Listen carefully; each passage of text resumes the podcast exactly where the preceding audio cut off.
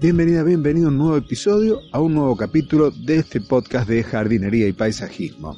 Yo soy Claudio Dorato y estoy aquí para compartir mi experiencia y mis conocimientos del mundo de las plantas y la jardinería para que puedas tener tu jardín cada día más lindo. También comparto en este espacio algunas curiosidades como va a ser en el caso de día de hoy. Te voy a comentar sobre las tres flores que más consumo de el jardín. Pero antes de empezar con eso, espero que hayas escuchado el episodio de la semana pasada, en donde nos visitó virtualmente Fernando Rivero y compartió contigo y conmigo lo que vamos a hacer dentro de muy poquito para el episodio número 50. Espero que te haya gustado, si te gustó, espero que hayas compartido ese episodio como también el episodio del día de hoy. Sin más dilaciones, sin más rodeos, paso entonces a compartirte lo que voy a hablar hoy. Flores comestibles.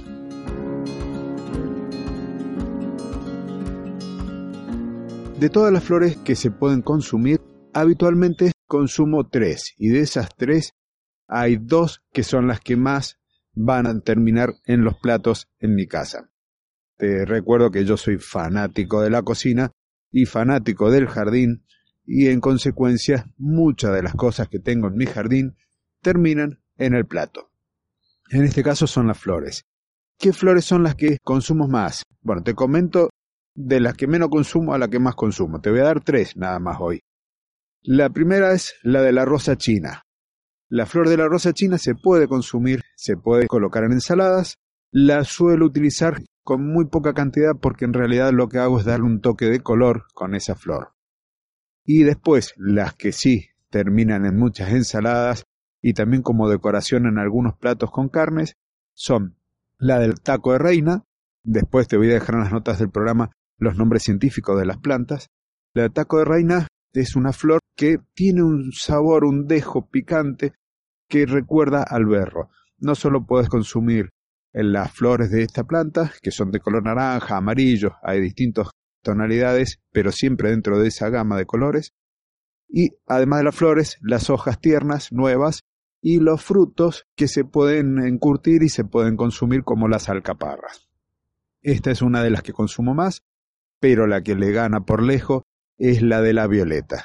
La flor de la violeta que tiene también un dejo, un rastro dulzón en la boca y ese color lila o celeste, dependiendo de la variedad, les da en contraste con las naranjas del taco de reina, una combinación muy pero muy llamativa a las ensaladas. Si lo que haces con unos brotes de soja y le colocas estas flores, la verdad que es una delicia a los ojos. Espero que te haya gustado, espero que los compartas. Antes que me olvide, estas flores te conviene cosecharlas antes de que les pegue el sol en la mañana para que estén bien pero bien turgentes. Si las querés usar vamos a suponer, mañana y no tenés tiempo mañana de cosecharlas, las cosechas hoy, las guardas sin lavar en, un tupper cerrado en la heladera. De esa forma se van a conservar bien y las podrás usar al día siguiente. Mucho más tiempo no porque ya se empiezan a deshidratar y se deslucen. Bien, espero que te haya gustado el tips, el truco de hoy. Si es así, déjame una valoración positiva, un comentario amable y nos estaremos encontrando el próximo jueves en otro episodio de Jardinería y Paisajismo.